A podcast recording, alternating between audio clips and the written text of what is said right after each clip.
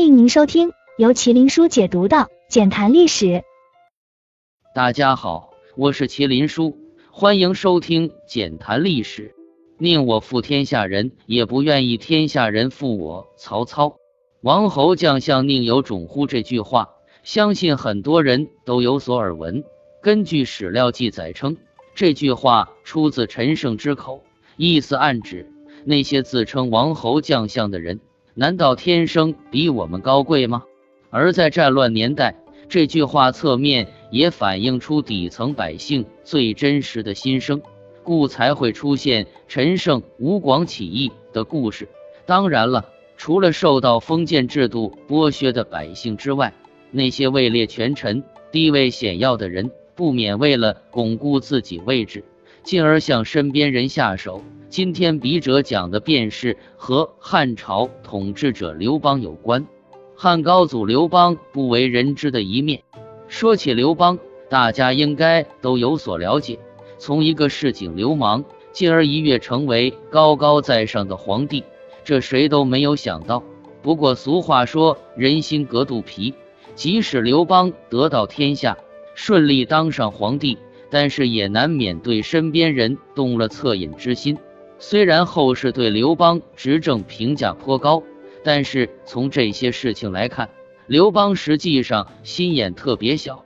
根据史料记载称，刘邦排行老三，上面还有两个哥哥，一个叫刘伯，一个叫刘仲。首先，我们说说刘伯。作为大哥的刘伯，小时候对刘邦还算疼爱，不过很早便过世了，独留一个妻子和儿子生活。而当时刘邦还是沛县亭长的时候，一次带着一群朋友去嫂子家讨饭吃，嫂子不仅没有强调没有饭，甚至还故意摆弄脸色，让刘邦在朋友面前难看。因为这件事让刘邦铭记在心，而就在刘邦登基准备分封宗亲的时候，进而给刘伯的儿子刘信封了一个更邪侯。其用意就是在报复他的嫂子。再说说刘邦的二哥刘仲，由于小的时候刘仲干家务能力强，刘邦的父亲经常将他和刘仲对比，甚至还多次鞭策刘邦说：“你看看你二哥多勤快，再看看你。”因为这点原因，刘邦把二哥刘仲封到了代国，也就是全国最北边。值得一说的是。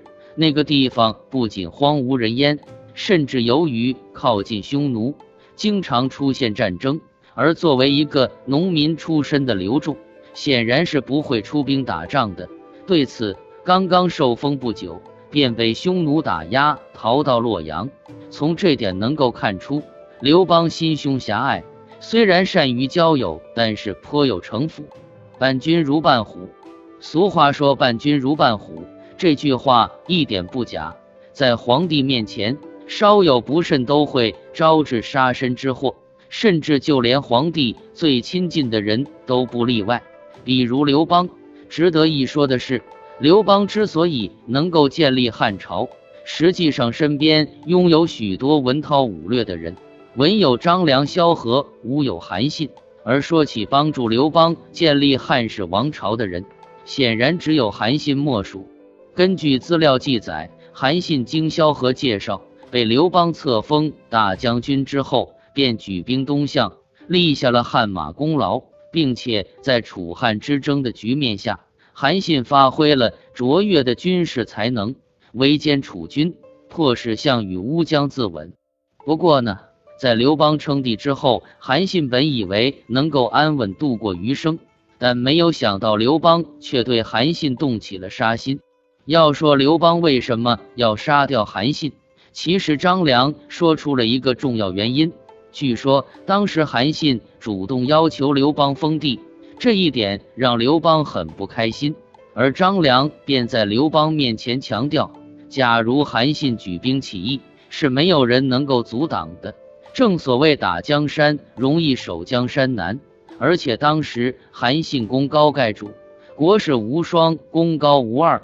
略不是出，这些都是楚汉之时人们对他的评价。像韩信这样的人留在身边，在刘邦看来显然是非常危险的。不过呢，韩信从来没有不臣之心。当时韩信的手下叫他造反，韩信不愿意，因为他觉得刘邦不是这样的人。所以说，害死韩信的最根本原因，还是因为刘邦疑心太重。毕竟树大招风，你们觉得呢？